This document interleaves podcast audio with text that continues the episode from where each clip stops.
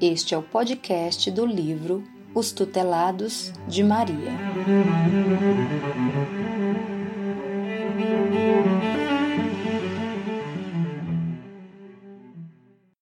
Capítulo 9 Suicídio como Vingança.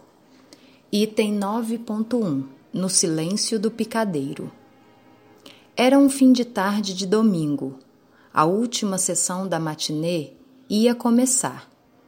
As arquibancadas, as cadeiras e até os camarotes estavam lotados. A música alegre enchia aquele pequeno mundo, tornando-o ímpar sobre a face da terra. A magia daquele ambiente, colorido e extravagante, produzia contentamento à assembleia que se imantava de vida. Todos eram iguais, a um só tempo, sorriam e sonhavam, e intensamente viviam. No iluminado picadeiro, os números artísticos se sucediam, arrancando aplausos calorosos e brados de alegria. O tempo passava célere e aproximava-se o encerramento do show circense. O apresentador, então, orgulhosamente anunciou a sensação do espetáculo os palhaços trapezistas.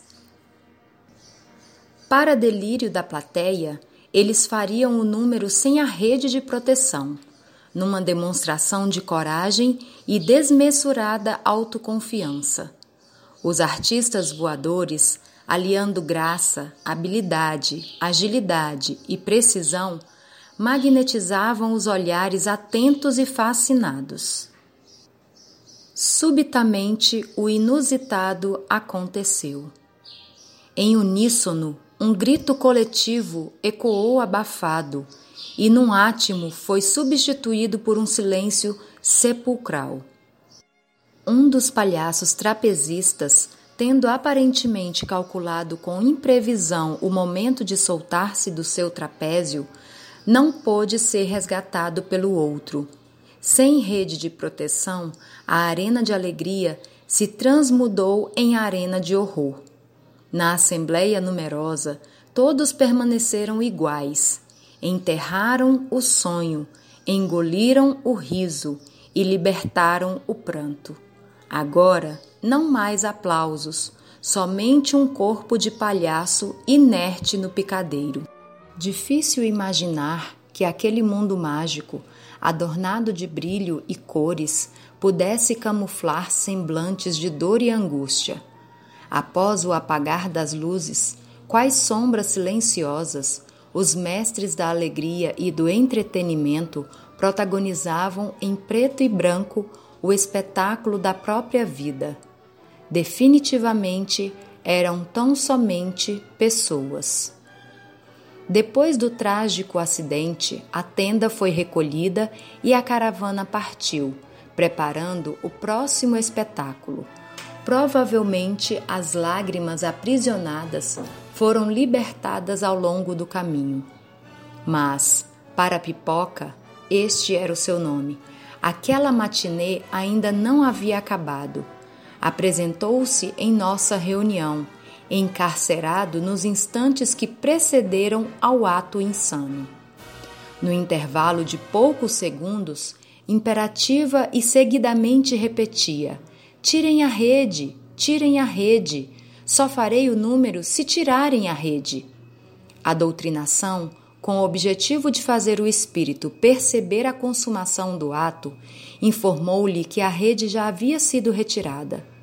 Ao se certificar de que a sua exigência havia sido atendida, o palhaço trapezista demonstrou enorme contentamento, dando-nos a conhecer o real motivo de não querer a rede.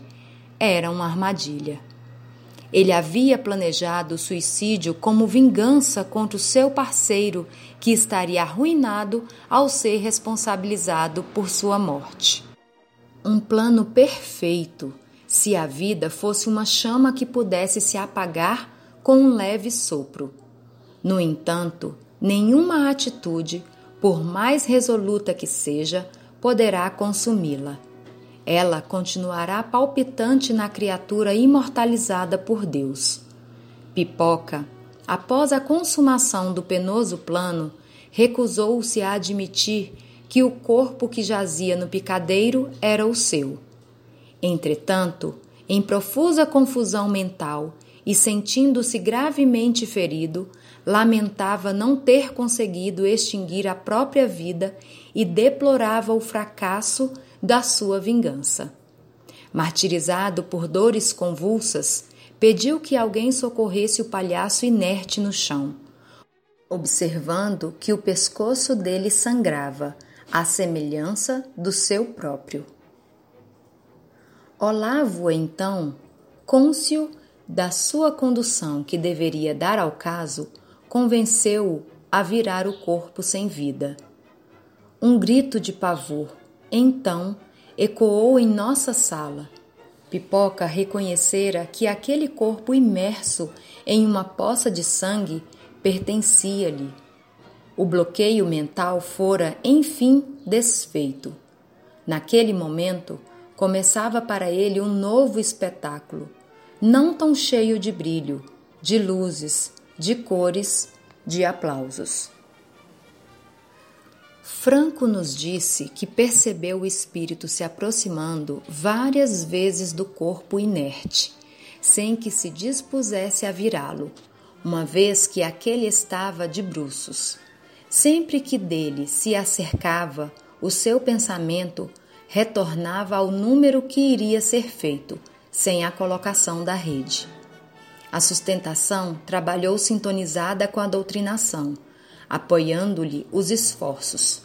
Como mãos invisíveis, auxiliamos Pipoca a virar o corpo que jazia no picadeiro e estendemos os braços para aconchegá-lo no momento em que compreendeu ser seu corpo que estava lá. Enquanto ele gritava desesperado, mentalmente lhe falávamos da luz da manhã que suavemente ia dissipando a escuridão. Do nosso coração, emanações de carinho eram projetadas em direção à pipoca, com o objetivo de aliviar a sua dor. Além de tudo isso, amorosamente, Olavo falou da bondade do pai, que jamais preteriu nenhum dos seus filhos. Diante da realidade que não mais poderia ser ignorada, revelou-lhe que a vida é fonte inexaurível e que nós, sob nenhuma condição, conseguiremos extinguir os seus mananciais. Em verdade, somos todos tutelados de Maria, espíritos recalcitrantes no erro, quase na mesma proporção em que imploramos uma nova oportunidade. Ficamos indiferentes a ela. Agora que refazemos lições passadas, Deus, em Sua misericórdia infinita, concede-nos a grande chance de reabilitação no auxílio ao próximo. Oremos por você, pipoca, a fim de que possa, no tempo em que a eternidade nos outorga, remontar um espetáculo de luz, no qual o seu antigo parceiro possa recobrar a paz e a autoconfiança, recuperando-se do trauma gerado por aquela queda fatídica, e que a alegria de uma tarde festiva possa dissipar os miasmas de horror e de trevas das mentes daqueles que assistiram àquele espetáculo, naquele findar de tarde de domingo. As consequências do ato suicida são de enormes proporções e não ficam restritas ao espírito imortal, mas afetam direta e indiretamente várias pessoas.